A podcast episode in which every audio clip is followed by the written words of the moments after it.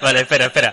Explícame de vuelta qué hay dentro de tu mochila. Ahora mismo tengo un paquete de salchichas. ¿Cuántas salchichas? Eh, hay medio kilo de salchichas, Medio pero, kilo. pero de las gordas, esta de las grandotas, así que debe ¿De ser carnicería? De... seis tochas. Son, no sé, son del Lidl, son de oferta. Ah, vale, vale. O sea, seis salchichas, sí, Y dos proboletas. dos proboletas. ¿Y qué vas a hacer? Voy a hacer probochicha Esa es tu receta, esa... en sí, alta cocina. La alta cocina. El gourmet, le llamaban. Señor Garibaldi Chef. Eh, Pino Prestigiani, el, el señor de las pizzas de YouTube, está temblando al saber que, has- que has aparecido tú. Perdón, el chef Garibaldi, creador de las probochichas. De la Probo Chicha, marca registrada. Sí. Porque el pasado es un sitio raro y la cocina de Gary también. Patente en trámite. Esto es eh, Gary Martín se han comprado un micro, el podcast donde nacieron las probochichas. Eh, En este programa, pues además de hablar de las nuevas genialidades en la cocina de nuestro chef Leandro Garibaldi, Que lo que es peor, yo pensé que esto lo estábamos grabando como toma falsa, como jijijaja, y el cabrón ha empezado el podcast. Me No, no, los bien. Eh, no, no, de hecho empezaba, eh, quería empezar con esto. Te iba a pedir que me repitieras la receta que me había dado hace dos minutos. en fin, esto es Gary Martín se han comprado un micro, programa número 33, ¿verdad? 33. Y aquí hablamos de cultura popular. Y nosotros venimos de Instagram. Tenemos una página web que es eh, toyhuntercollection.com donde hablamos de muñecos. Ahora también tenemos noticias de la cultura popular, ¿no? Sí. O sea, si, si algo puede dar juguetes, hablaremos de ello. También es verdad. Porque eh, esos juguetes son como, viste, a la religión cristiana, los virgencitas. Y las figuritas de Jesús. al que nos escucha por primera vez acaba de decir, este flipo. Buah, se le fue la olla. Ve, escuchas todos los programas y luego escuchas esto y dices, ah, bueno, ya estoy en misa. Sí, Pero- a tope. Porque Sí. salimos los domingos también. Claro, Gary Martínez, la misa de la cultura popular. Claro. Eso es así. Eh, Y dijiste que estamos en Instagram, pero ¿cuál es la cuenta? eh, arroba los juguetes de Martín. Ahí, ahí donde vas a rezar entre semana. Claro. Y este, bueno, es un programa de eso que hablamos de cultura popular y cositas por el estilo. Y hoy queríamos destacar un tema que, eh, algo que ha ocurrido, que fue ahí como, pa, toma un golpe ahí, un toma. No lo vi venir. Esta Fue. semana. Bueno, no, no lo vi venir. Es que fue algo como que se cocinó ahí a fuego lento y pasó. Y de Claro. golpe pasó. Eh, Vos estás co- cocinando a fuego lento, como vos haces las, Sí. las probochichas, ¿no? O sea, fuego Ah, lento. despacito, con calma y cariño. Y de golpe te sale algo que dices, ay, Dios mío. Y es que eh, Joker Ganó el Oso de Plata en el Festival de Venecia. Buah, O sea, película top. O sea, estamos Sí, hablando sí, de que ha ganado un festival de cine de autor. eh, top, ¿sabes? Algo de, de- dices, calité. Sí, sí, totalmente. Calidad. Y es en plan de, ya, pero es que esto viene del cómic. O sea, ¿Cómo? esto ¿Cómo, existe cómo, esta rivalidad así entre una cosa y la otra, ¿no? Porque eh, del cómic se entiende que es la baja cultura, ¿no? Existe una división social Sí. Que, que- que una división de clases, ¿vale? Algo elitista un, que es eh, la alta y la baja cultura. La baja cultura nunca será tan buena como la alta cultura. La baja cultura es popular y la alta cultura está reservado a unos pocos intelectos capaces de disfrutarla, por decir una manera, ¿no? Es una movida muy clasista. Siempre lo fue. Eh, por decir una manera, y como citando a un youtuber, bueno, no estaba en youtuber. O sea, esto, mi- mira si era antiguo, que era antes de que los youtubers fueran youtubers, que era Reflexiones de Repronto, que era un programa que había en internet, que, Mm. que reflexionaba sobre cultura popular hace muchos años, decía que eh, para entender alta y baja cultura solamente hay que entender que nunca el mejor de los cómics conseguirá ser mejor que la peor de las óperas, ¿no? Siempre. Pero por un estigma social, Mm. ¿no? ¿Qué pasa? Yo no acabo de creer en esto. Yo creo que esto fue real en un momento dado, que realmente existía esta diferencia. Para que entiendas alta cultura, la gente iba a la ópera y la baja cultura era gente alrededor de una hoguera haciendo ¡Ah! aplaudiendo, ¡venga! Eran con un banjo. Sí, con un banjo bailando a, eh, semibolas en solsticio de verano. Y hay una prueba, hay una prueba real de que la alta y la baja cultura no existe. Es una división ilusoria que hay entre dos tipos distintos de cultura, pero que no está una posicionada por encima de la otra.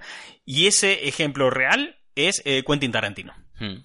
Quentin Tarantino, eh, nadie puede negar su alta presencia en lo que sería la alta cultura, ¿no? Eso es. Se ha llevado premios Oscar, tan eh, reconocido por grandes autores eh, eh, de diferentes épocas. De todo el mundo dice que es de los grandes, de los mejores creadores de cine de la historia, ¿no?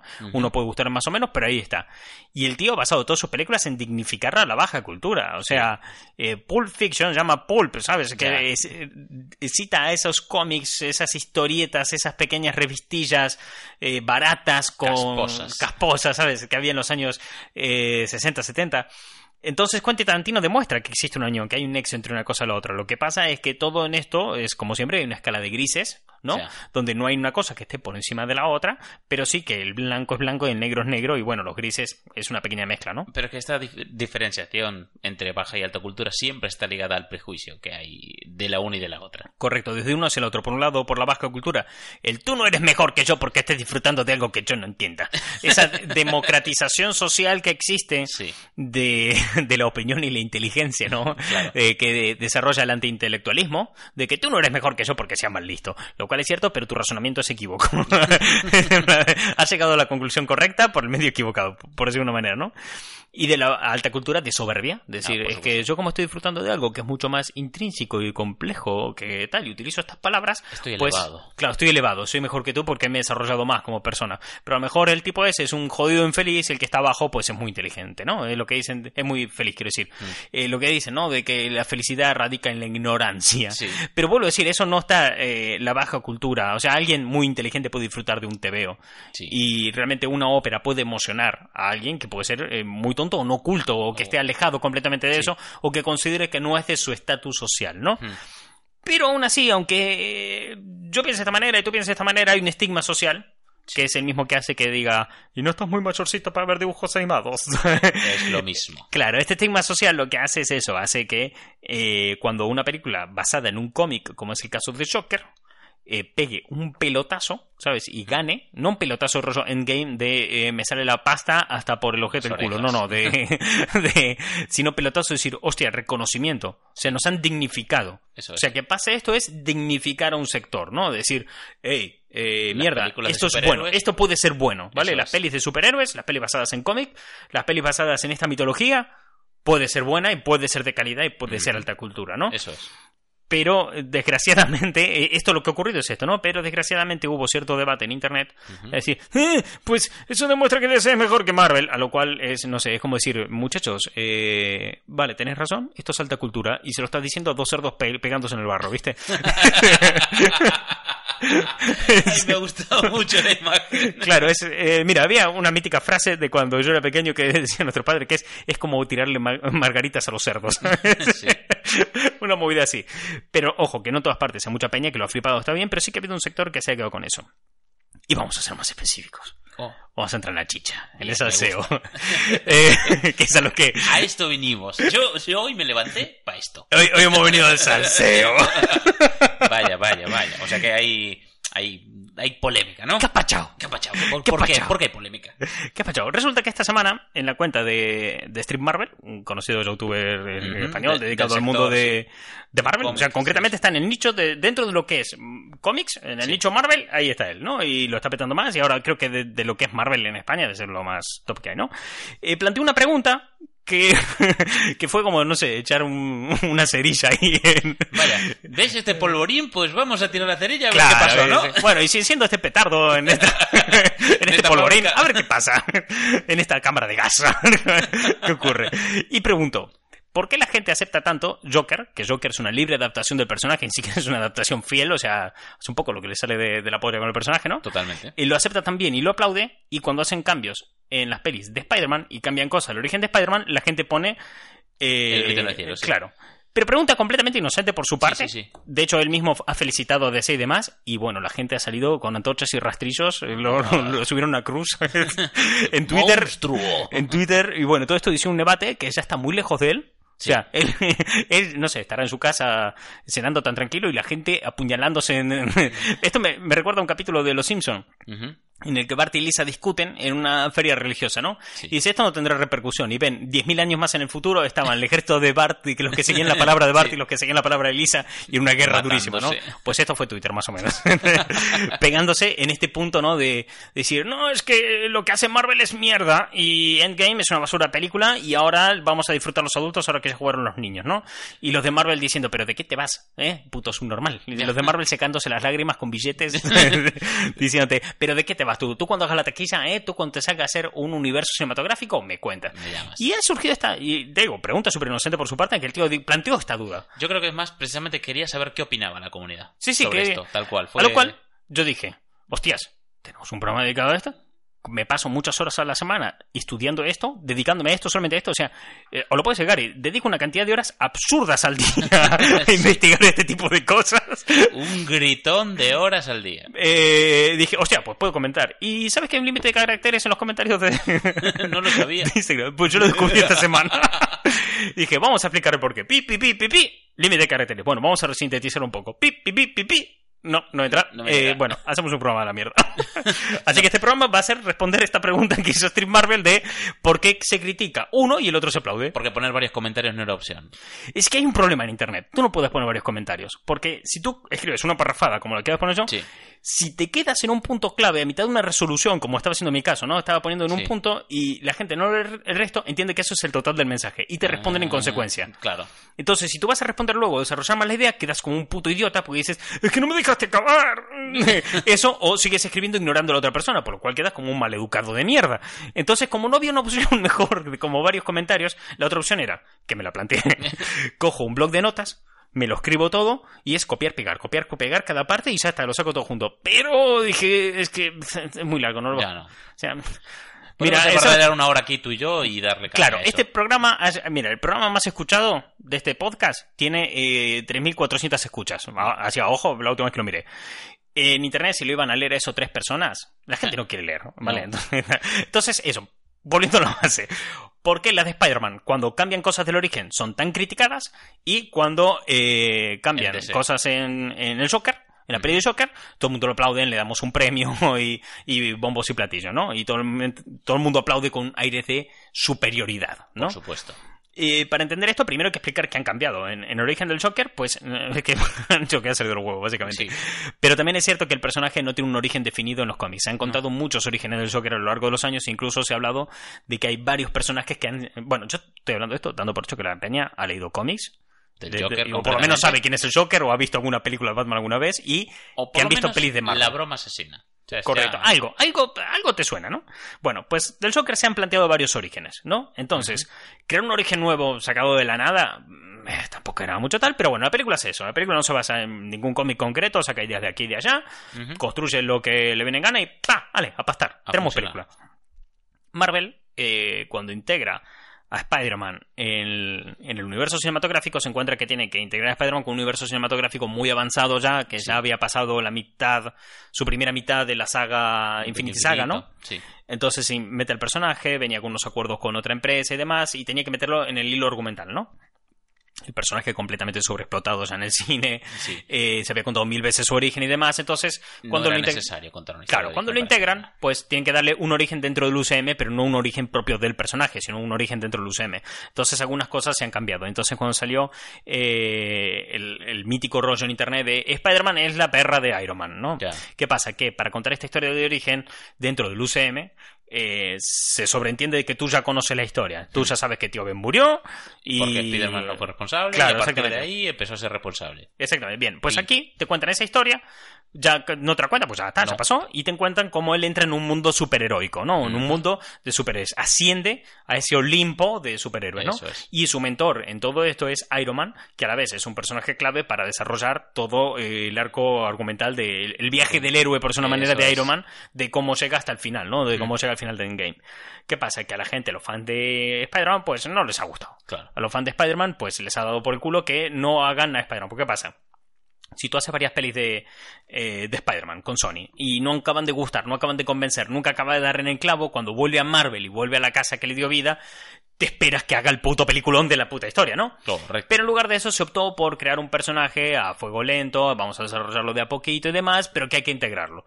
Entonces, esa gran película, en teoría, iba a llegar algún día. Ahora, a ver si la trae No Sony. sabe, Pero bueno, sí. para eso ya hemos hablado de un programa entero. El programa 28-29, si no me equivoco. Sí. Si alguien lo quiere escuchar. Pero bueno. Eso, la idea era un poquito esa, ¿no? Entonces, claro, eh, los fans esperaban la gran película de Spider-Man. Marvel dio el origen de Spider-Man en el UCM.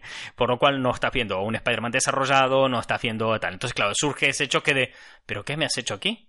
Yo quería ver a Spider-Man pegándose con los seis siniestros y tú me estás dando a la perra de Iron Man, que es un poco lo que, lo que se ha planteado, ¿no? De, de toda la gente poniendo el grito en el cielo y muy poco tolerantes con estos cambios. En ningún momento hubo un, un ejercicio de empatía por los fans más fuertes de Spider-Man, no, no por el 100%, aclaro, Claro. ¿no? Pero sí que es cierto que hay un gran porcentaje de gente que no ha sido empático con esta idea, no se ha puesto a razonar y han estado. Y los pocos que se han puesto a razonar, en vez de razonar con un rostro de. Sí, pero Mm, no me vale. no No me vale tu respuesta, yo quería ver lo otro y, Eso es. y te, te odio. Y, y fan hater, fan hater que se puso, pues eso, a criticar, a quejarse de, de que siempre estaba detrás del señor Stark, señor Stark y toda esta Y que sin Iron Man no es nadie, que no sé qué, bla, bla, que. Spider-Man no es eso en los cómics y demás.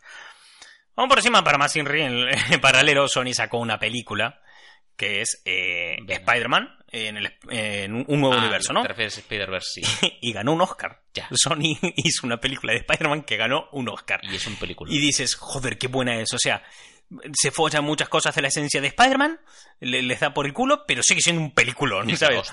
Y bueno, merecido peli peliculón, merecidos premios, y la gente empezó a, a agarrar con fuerza el argumento de, pues con Sony estábamos mejor.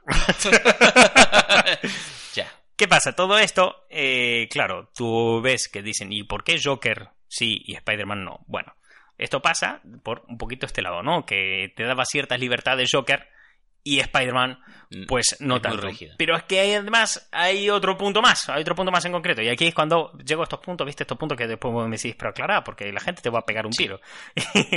y es que dentro del mundo del cómic hay como una especie de, además de la rivalidad, de eternas rivalidades, ¿no? En plan de, eh, ¿eres del Madrid o eres del Barça? ¿Eres Colacao o. Nesquik. Colacao o Nesquik, de- DC o Marvel. Te dices, es que me gustan los dos. ¿Cómo, hijo de la gran puta? ¿Cómo osas? ¿Cómo? ¿Cómo? Chaquetero. Chaquetero. Está muy mal visto en la sociedad cambiar de opinión o ser tolerante o disfrutar de un montón de cosas a la vez. Sí. Y la, la tolerancia está muy mal vista. Sobre todo en ambientes más cerrados, como pueden ser muchas veces los ambientes más geeks, ¿no? Por esa Sí. manera que están en un punto de evolución muy fuerte, pero sí que muchas veces está eso. Hay tendencia al, conserva- al conservacionismo en esos. Esto ya hemos explicado en otros programas. ¿Por qué pasa esto? Porque la gente define su identidad a través de una cosa que le gusta. Hmm. La gente, en su día a día, normalmente pertenece a varias tribus urbanas. Y el ejemplo que hemos puesto muchas veces, tú te puedes levantar por la mañana y vas a trabajar como programador y eres de la tribu urbana de los informáticos, Informáticos. pero por la tarde vas al gimnasio y eres de la tribu urbana del fitness. Y cuando llegas a tu casa y ves tus películas de Akira y demás, eres de la tribu urbana de los otakus. Puede ser de un montón de cosas a la vez. Pero hay grupos de gente que son los fans más cerrados que han definido toda esa identidad no en el conjunto de tribus urbanas que forman tu día a día y crean tu identidad única y repetible, porque solamente hay una versión de ti mismo y esa versión se hace única a base de todas esas cosas que coinciden En este universo, sí. en este universo. Eh, pero la gente que se ha cerrado a una sola cosa, pues oye, cuando le cambias esa cosa, atentas Le contra todo lo que es, ¿no? Entonces, eh, existe esa discusión fuerte entre el mundo del fandom. Me escuece aquí, Martín, en la personalidad. No me Claro. el Spiderman. Me has tocado una de las bases de, de por qué vivo. claro. Entonces eso, si aún por encima le sumamos eh, que son personajes mitológicos actuales, lo cual significa que sus historias cuentan las verdades del mundo actual de una forma muy metafórica, como los mitos antiguos de, no sé, la Grecia antigua, ¿no? De hecho, en el último programa hemos explicado mucho este tema. Entonces, claro, estamos hablando de que unas identidades eh, más fuertes todavía, ¿no? Un dogma, estamos hablando. Totalmente. que les tocas un, exactamente un, un cúmulo de creencias. Claro, entonces imagínate que hay dos religiones Ya. que son que tú tenías una religión sola que era el fandom pero de golpe la dividiste en, en dos religiones que son Marvel y DC Uf. se cagan a palos Chaval, eh, empiezan las cruzadas, así de claro no, no podemos disfrutar de ambas no tiene que ver No. qué pasa que si aún nos ponemos a profundizar más aún en esto por historia por cierta cantidad de productos publicados y enfoques empresariales dentro del mundo del cómic la alta cultura sería DC Mm. y la baja sería Marvel.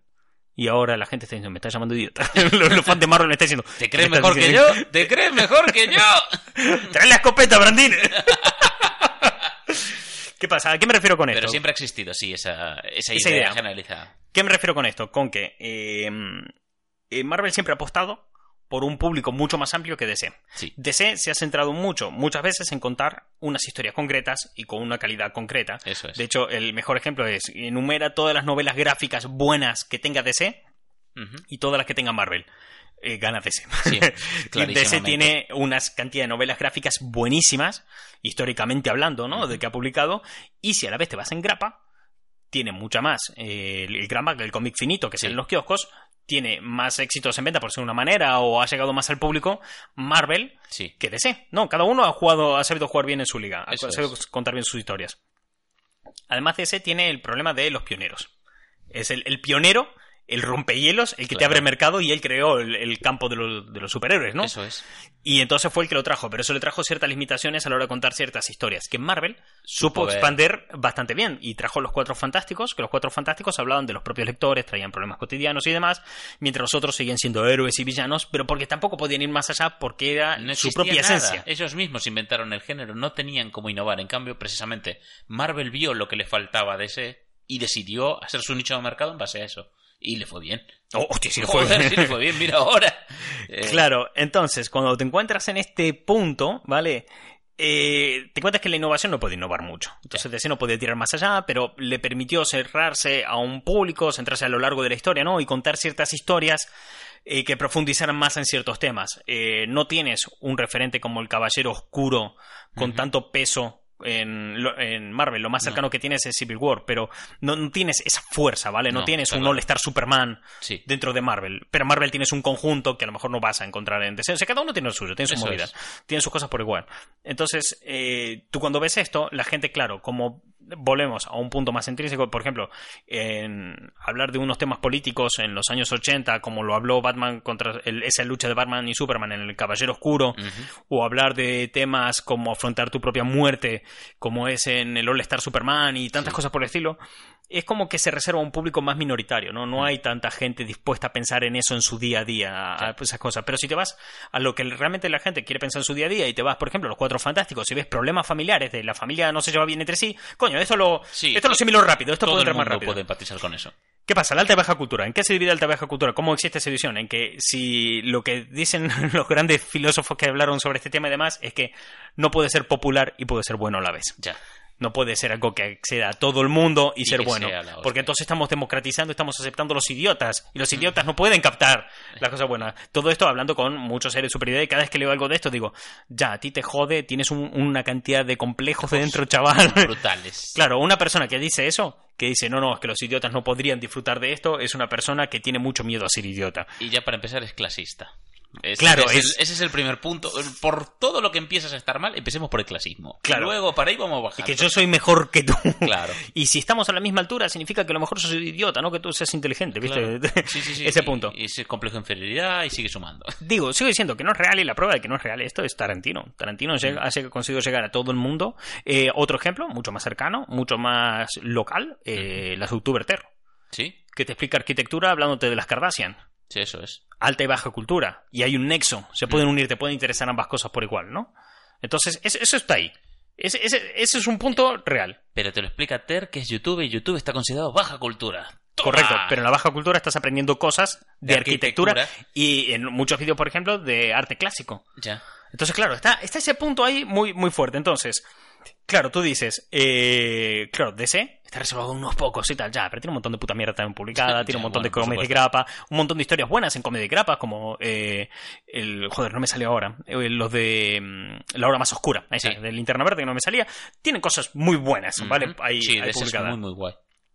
Eh, y Marvel también tiene cosas buenas en novela gráfica. A mí, por ejemplo, mucho me gusta mucho la de la que sacaron hace un par de años sobre Ultron, que Ultron volvía a atacar a la Tierra, pero ya listo para luchar contra los Vengadores, pero cuando llegaba no eran los mismos Vengadores, entonces no sabía qué carajo hacer. y los Vengadores no sabían quién era Ultron. Entonces, tiene novelas gráficas muy buenas, pero sí que es cierto que se ha reducido un poco a lo mejor su público y bajo el, el manto de DC se han publicado cosas como V de Vendetta o Watchmen, Sí. que sí que quedan reservados para cierto tipo de público, mientras Marvel ha apelado a los problemas diarios que puede tener todo el mundo, entonces se ha dividido ahí completamente y ha quedado esa idea absurda, Sí. pero que es un estigma social que tiene el mundo del cómic, que provoca que cuando la gente diga, bueno, reconocemos que los cómics pueden estar con este con este premio en el de Venecia, estén los cerdos pecándose en el barro. en plan de, joder, macho, que de verdad. Luego tiene otros problemas, claro, si llevas esto al mundo actual, ¿no? Sí. Dejemos de hablar de cómics de los 80, de cómics de los 90, los llevamos al mundo actual, nos encontramos en el cine, en que DC no supo desarrollar Adaptarse- bien. DC Intentó ser Marvel y falló. Y su problema es que intentó ser Marvel. Ese es el fallo, sí. Marvel, ya lo hemos explicado otras veces, Marvel tiene un sistema de negocio muy bueno eh, para hacer el UCM, que es el considerado el Flywheel, que es el mismo que utiliza Amazon, por ejemplo. Su sistema de negocio es, vamos a coger las cosas que funcionan de, de nuestra empresa, o de estos productos, lo que la gente realmente quiere, y el resto lo vamos a quitar, los vamos a aislar. Y lo que funciona lo vamos a acomodar en un círculo perfecto, ¿vale? Que haga que cada vez que alguien consuma una de nuestras cosas, un producto que funcione, inevitablemente consuma el siguiente. Y cuando consuma ese, inevitablemente consumirá el siguiente. Y así hasta que se complete el círculo donde se habrán consumido todos los productos concretos. Que funcionan y que dan. Correcto. Y que hacen que eso gire. Este flywheel lo aplican al UCM. Tú vas a ver una película, tienes referencias a otras películas y al final una escena post créditos que te presenta la siguiente película. Por tanto, si tú quieres entender las tramas, toda la trama al completo, Eso todo el trasfondo, tú puedes ver cualquier película individual y disfrutarla sin problemas. Y va a funcionar. Pero si quieres entender el completo, ellos te invitan a ver un poquito más. Amazon te aplica la misma. Eso Tú a. Amazon te vas, te compras ahí un coche de juguete y te dice, ¿y quieres las pilas también? y entonces tú dices, bueno, quiero las pilas. Mucha gente que se compró esto se compró también este pack. Y Correcto. si quieres esto, también te puedes llevar lo otro. Exacto, y te vas a comprar las pilas y te dice, pero mejor unas re- recargables, ¿no? ¿Quieres este cargador? Pero este cargador necesitará un cable y este cable también vale para tu cargador y te hará falta un móvil nuevo, ¿verdad? Y cuando te quieres dar cuenta, te estás hipotecando y comprándote una casa en Amazon. Exactamente. Entonces, ante esta situación, eh, el Flywheel funciona y le funciona muy bien. Eh, DC intentó hacer lo mismo, pero Marvel tenía otro punto ex- eh, extra, que era que podía exportar sus cómics con cierta esencia. Kevin Sí. Feige estaba detrás, un tipo que entendía que funcionaban los cómics y era que los cómics tenían un universo eh, cohesionado, ¿no? Eso es. Las pelis de Spider-Man unas veces, muchas veces no han funcionado porque no han sabido explotar eso correctamente. De es un chaval que, joder, salva el día a día y no se mete en guerras interestelares. Él salva al vecino, es el amigo y vecino es Spider-Man. Entonces, eh, pero eso cobra mucho sentido cuando lo pones en, en- en comparación con, no sé, cuatro fantásticos pegándose contra Galactus. No hay nivel el parar a un. Mira, eh, Spider-Man sí. Homecoming. No hay nivel el comparar a un chaval que está ayudando a una anciana a cruzar la calle con es. pegarte con Galactus, ¿vale? Y gran parte de la fuerza de Spider-Man se gana ahí. Se gana en que él defiende al, al héroe del pueblo. El héroe del barrio, ¿sabes? ¿Qué pasa? Que en sus películas individuales, al no haber estado compartiendo otro cine, o sea, con otras películas en el cine y demás, eso se perdió un poco y siempre la amenaza más grande la paraba Spider-Man, cuando en realidad tampoco es la, la esencia del personaje. En el UCM sí la tiene, pero bueno, se fue un poquito diluida, pero entra en ese modelo de negocio y entra todo en ese punto, ¿no? Entonces, es un sistema de negocio muy cerrado donde han conseguido meter a Spider-Man contando ese origen, porque hacía falta ese origen dentro del UCM para que todo el modelo funcionara, pero eh, este modelo de negocio, cuando lo intentó hacer DC, no funcionó. No. No, no le salió bien, porque intentó ser Marvel, intentó emular lo que estaba. Claro, intentó emular lo que hacía Marvel, en vez de ser DC. Marvel fue Marvel en el cine y DC intentó ser Marvel, en el cine, y no consiguió. Cuando se hubiera hecho eh, DC tal cual, lo hubiera petado. Buah, pero es que, joder, ya venían creo que de- más incluso que. Sí, yo también creo que. Porque venías de la trilogía de Nolan, que fue muy buen Batman. A la gente le encantó. eh, no fue, ¿sabes? Eh, fue también una interpretación para el cine. Claro. Le dio un punto de realismo. Una adaptación Claro, muy fuerte. bastante libre y, y, joder, funcionaba. Fue una trilogía cerrada, funcionaba y estaba perfectamente. No era necesario un universo expandido, no era necesario introducir a Superman o cualquier otro personaje de, de DC, porque ya Batman por sí solo funcionaba. Podrías haber hecho lo mismo con Superman. Hacer eh, con esa primera peli, luego un universo expandido de esas pelis de Superman, pero lo que ahí la cagaron lo que dices tú en el momento de intentar ser Marvel, apresurándote a un Batman Superman, cuando El- no era necesario. Es que además el tema está de que eso es algo que tengo que decir a favor de DC en, en todo este tema, de que era fácil que cometieran error porque Marvel fue pionero y creó este sistema de negocio de llevar el flywheel al cine. De, de aprender de cada película, además ahora es con un estilo Lean Startup, que es un estilo de, de trabajo, de, hacer empresas, de emprendimiento, en el cual tú eh, haces hipótesis, la presentas al mercado, ves que funciona, que no funciona, experimentas, validas tu producto y recién Y ahí lo sacas a la venta. Eso es.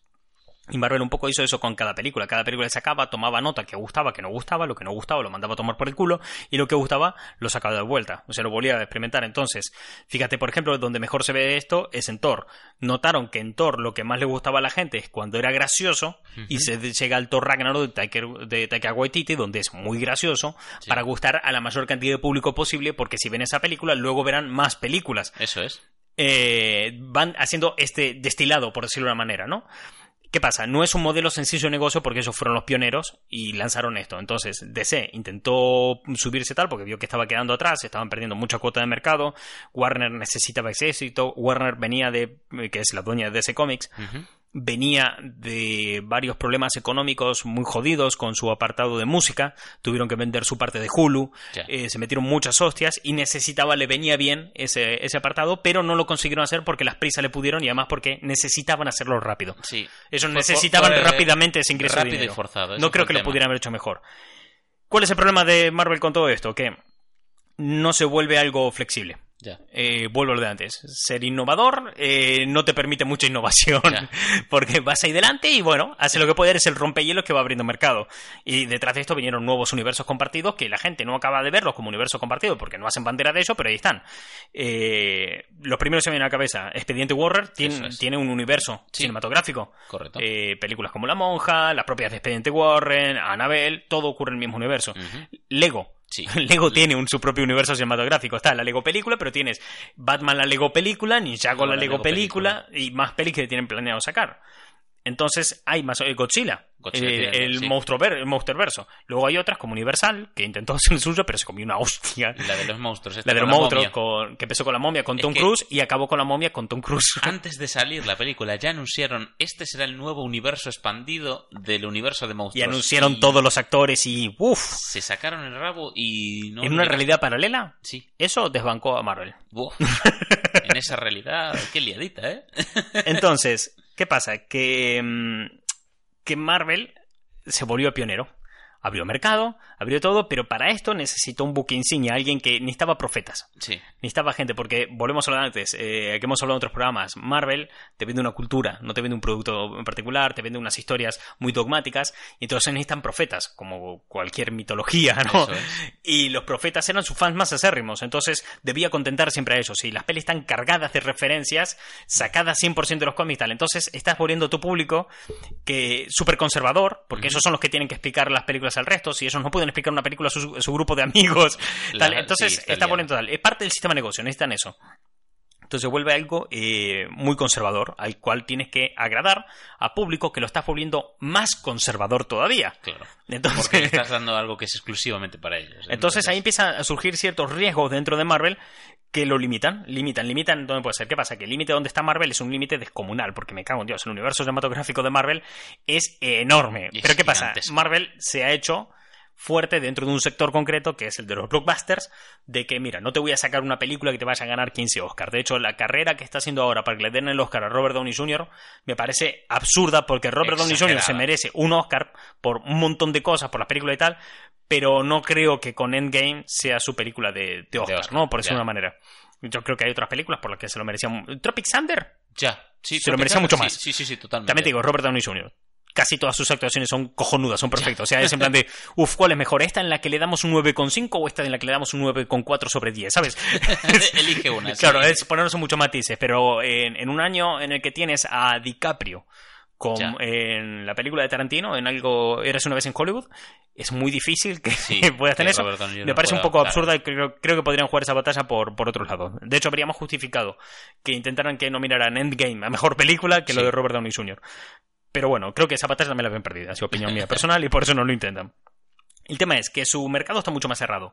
No pueden arriesgar, no pueden arriesgar tanto. Fíjate que para poder llegar a Capitana Marvel, primera película de Marvel protagonizada por una mujer, y para poder llegar a Pantera Negra, primera película de Marvel protagonizada por un negro, ¿cuántas pelis tuvieron que hacer? Ya. O sea, ¿cuánto tuvieron que pre- preparar el Preparar el público? terreno, ¿Cuánto sí. tuvieron que ir mostrando todo y hablando y sacando noticias y experimentar y mostrar y Unas igual? 15 Y cuando pelis, llegan a ese punto, aún así encuentran un montón de rechazo. Sí. Un rechazo muy fuerte por diferentes tipos de la comunidad. Wonder Woman no recibió ese rechazo. Entonces te vas a DC. Y en DC miras porque aceptan al Joker cuando se fueran Claro. todo. Eh, no tienen ninguno de estos problemas. No son pioneros, en este caso. No son. eh, no es que tengan detrás una herencia. Claro, no hay ningún tipo de lastre. No algo- tienen ese flywheel ya montado perfectamente. No tienen nada de eso. Solamente que tienen un montón de cómics que tienen una calidad muy buena. Eso es. Tienen una mitología entera y tienen la mitología que creó el mundo de los cómics como se conoce hoy en día. Pero es que además, eh, en general, bueno, tanto en Marvel como en DC ya existe una tradición de eh, este guionista y este ilustrador van a sacar una nueva aventura, una nueva historia de este personaje. Y a lo mejor es En el Joker, ya lo dijiste antes, hay muchas de origen. En Marvel no pasa tanto que cambien una historia de origen.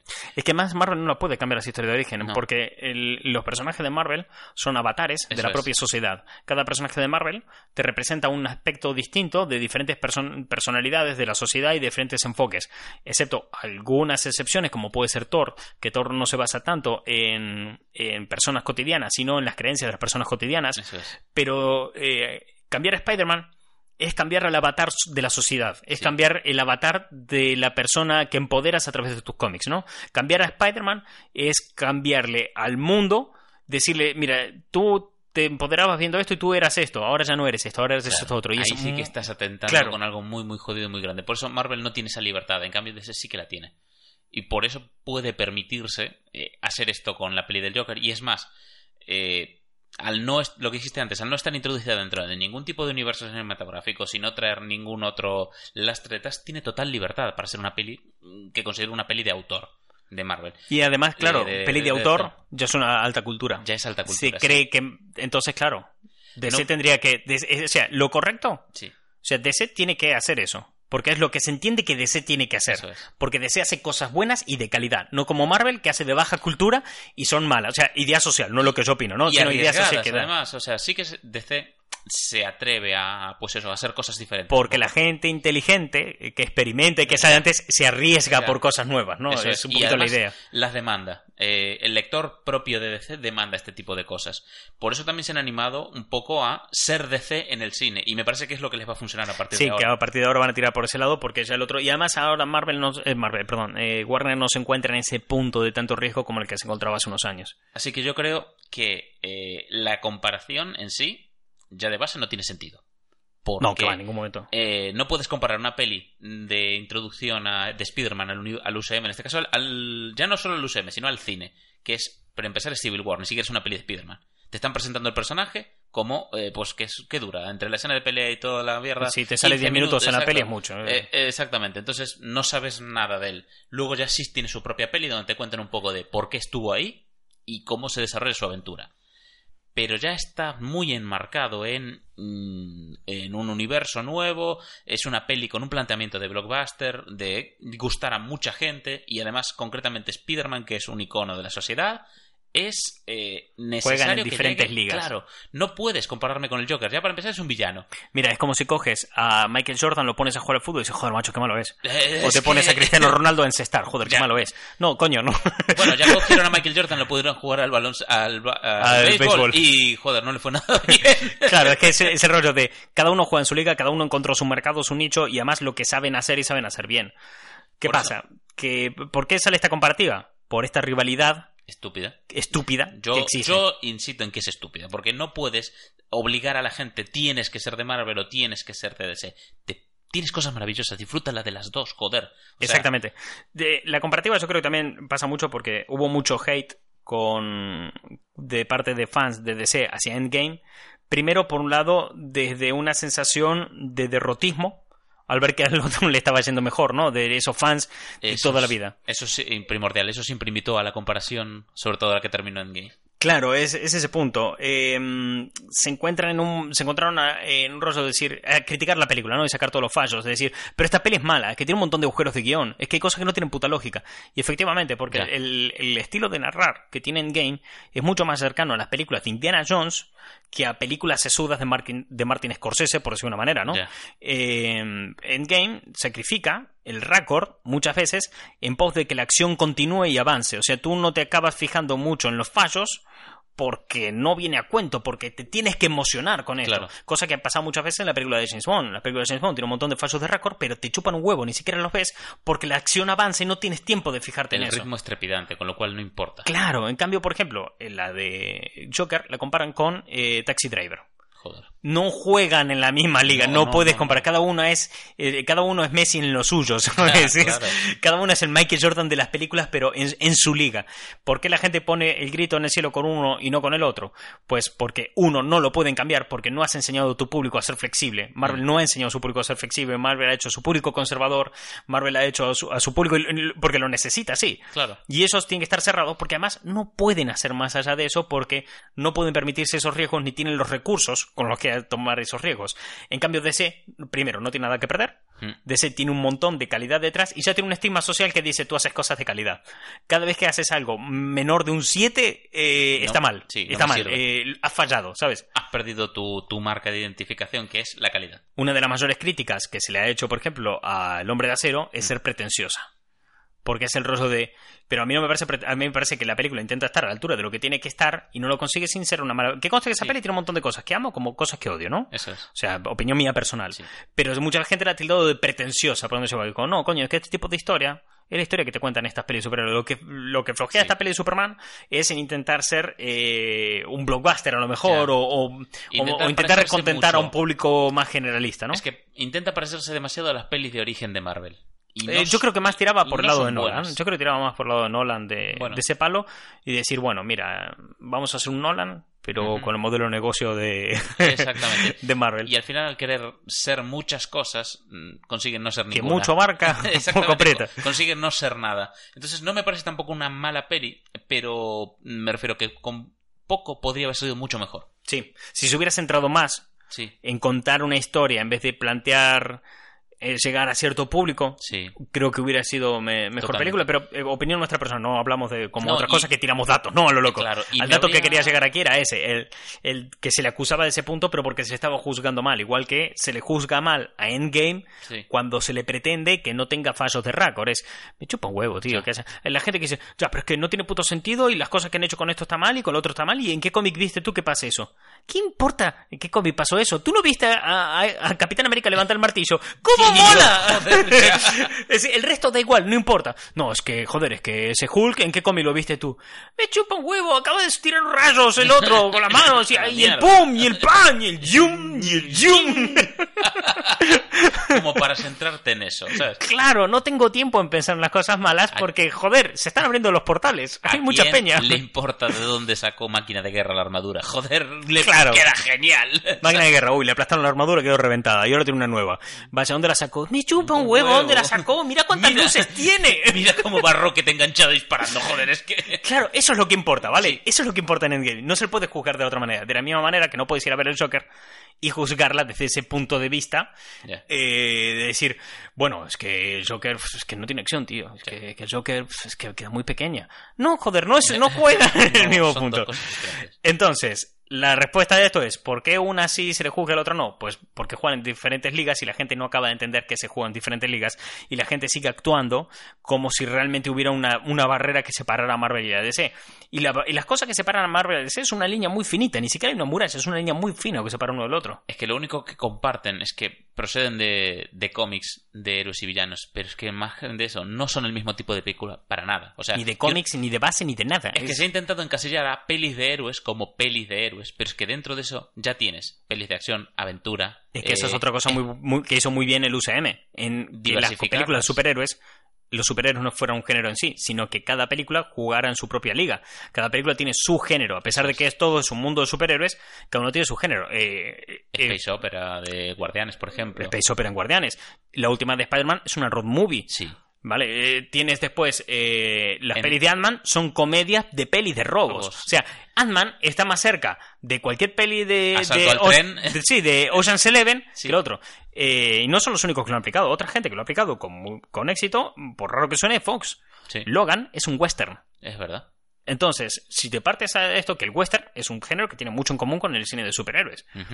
Y Logan es un western. Entonces, claro, si te metes en esto, dices, bueno, cada uno tiene lo suyo. Entonces no puedes comparar una peli de acción de blockbuster con el Joker. Y de la misma manera que no puedes dejar, eh, no puedes permitir cambios muy drásticos en las pelis de Marvel, pero sí en esto otro. Porque además eh, no es una idea. O sea, que Spider-Man tenga un mentor es una idea, puede ser una idea nueva para los, para los espectadores Eso es. Que Joker tenga un origen distinto a los miles de orígenes que se han contado no es una idea nueva. No, claro. O sea, es una idea que se ha repetido muchas veces. Entonces juega mucho más sobre seguro Joker Sí, que el otro. Eh, bueno, con eso creo que se responde la pregunta, ¿no? sí.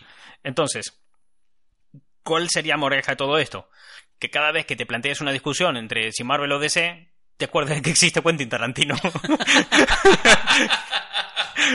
claro, es que, Es que la sí. próxima vez que digan, pues Marvel ha hecho una mierda y ahora se jugaron los niños, se van a jugar los adultos con el Joker, pi- pienses que, bueno, que existe Ter y que yo me he comido un vídeo de 20 minutos de Ter hablando de las aceras de Madrid. Porque, joder, de vez en cuando habla de las Kardashian y habla de cosas así y te entra, y te entra, joder. Claro, está bien explicado está. Y bien explicado está. Entonces, joder, yo creo que Ter y, y el Joker, eh, te- perdón, Ter y Quentin Tarantino tendrían que ser los avatares que pongan paz en esta, batalla y di- discusión estúpida de que no de que no venga nadie porque fíjate que cuando él lanza la pregunta cuando Street Marvel lanzó esta pregunta vino una discusión de si Marvel o DC o tú defiendes uno o quieres boicotear el otro o haces esto o lo otro no vino una respuesta clara, no vino un rollo de tal. Y después lo que vino fueron críticas, críticas desde el más profundo alma de la gente diciendo, pues me han jodido Speedy. y No a me toques el Speedy. Es, eh, dime, ¿dónde te ha tocado Marvel? Aquí, en el Spider-Man. y no creo que sea, no creo que sea el debate, no, No. creo que sea el punto. De hecho, no creo que exista debate y que se puede disfrutar todo por igual. Te puedes di- disfrutar tanto de, eh, de Marvel como de DC sin ningún problema. Yo lo que tengo ganas es eso, de que ahora DC haya encontrado su fórmula para traernos buenas pelis. Yo es lo que realmente veo. Sí, porque además hay que tener en cuenta de que los movimientos empresariales de Marvel fueron muy de la mano de Disney, que es una corporación que ha sabido moverse muy bien empresarialmente. Y Warner era una empresa mucho más diversificada, menos centrada en un solo producto en sí y que tuvo muchos problemas por otros lados. eh, que le acabaron perjudicando en Sí, a todo lo demás. eh, claro, sus problemas el en el mundo de la música. la música, eso es. Fíjate que, por ejemplo, todo. la taquilla que hizo eh, Batman Superman o la que hizo la Liga de Justicia no son malas. No, para nada. pero es que las películas fueron tan caras de hacer que el margen de beneficio fue muy pequeño, entonces le salió muy mal, era, era inasumible Sí. la cantidad de dinero. O sea, ni Endgame hizo tanto dinero como a ellos les hubiera hecho falta para solventar eso, porque uno piensa, bueno, joder, pero para DC está bien, claro, pero es que tiene que tapar agujeros. Warner tenía que tapar un montón de movidas. Pero bueno, Warner a los últimos años se ha sabido mover bien, consiguió desarrollar otro universo en paralelo, que Warner al fin y al cabo está detrás de las pelis de Godzilla, tiene eso ahí, Warner está detrás de las pelis de Lego, Bien. tiene eso ahí. Entonces se puede tirar hacia adelante y puede seguir avanzando y puede permitirse experimentar un poco más en DC, que debería ser para ellos el gran eh, rival sí. eh, dentro del mercado, ¿no? En contra de, de Marvel. Y yo creo que acá, yo creo que con Shazam o con Joker Eh. están encontrando y Wonder Woman este camino con, con Aquaman de cosas individuales que funcionen bien por sí mismas y que en un momento dado si las quieras juntar las puedes juntar pero Aquaman es una peli muy distinta de lo que es Joker, Shazam es una peli muy distinta de lo que es Wonder Woman y cada una juega en su movida. Shazam es una peli navideña de los 80, joder. Shazam es, es Big, ¿vale? De Tom Hanks. Shazam tiene un toque de los Goonies y todo eso en el contexto de la Navidad. Entonces, Qué guay. Claro, entonces es otra movida. Juega en otro rollo, juega, juega otro tema. Eh, Aquaman es algo, definitivamente. Aquaman es una película donde tienes un cracker to- tocando una batería. Eh, está Jason Momoa. Ya está. Claro, pero es que Aquaman juega otra movida. Aquaman te juega el esperpento. Aquaman te juega eso y le funciona. Quiero decir, le funciona bien. Aquaman es una película que es tan, tan, tan de todo que al final funciona. Cuando te rompe esa barrera de puta locura, de, de colores brillantes y Jason Momoa riéndose y un Kraken tocando la batería, pues dices, pues venga. Y, y dices, pero ¿por qué hablan abajo del agua si en otra película qué sé, tío. Compro. Co- compro, venga. tiene ese punto, joder. Entonces yo creo que por ahí, mm, desde esta, y además DC ahora no tiene a Warner tan preocupada, vamos mucho más relajados y pueden hacer lo que quieran. Y este punto ahora de que le hayan dado este reconocimiento por encima refuerza la marca Sí. en sí de DC, Eso está de claro. hacer cosas de calidad que creo que puede seguir adelante. Pero eh, no es una mejor que la otra. No. Joker no va a ser mejor que Endgame, ni Endgame mejor que Joker, porque es decir que un partido de baloncesto sea mejor que uno de fútbol. Y son cosas distintas, tío. No Sí. tienen un carajo que ver una con la otra. ¿Cómo se llama lo que vas a preparar hoy? Eh, ¿Eran salchichas, sí? Y proboleta. Y proboleta. las probochichas. Las probochichas. Bueno. Quentin Tarantino y Ter, las probochichas de la cultura. Puedes unificar todo y que esté bien igual.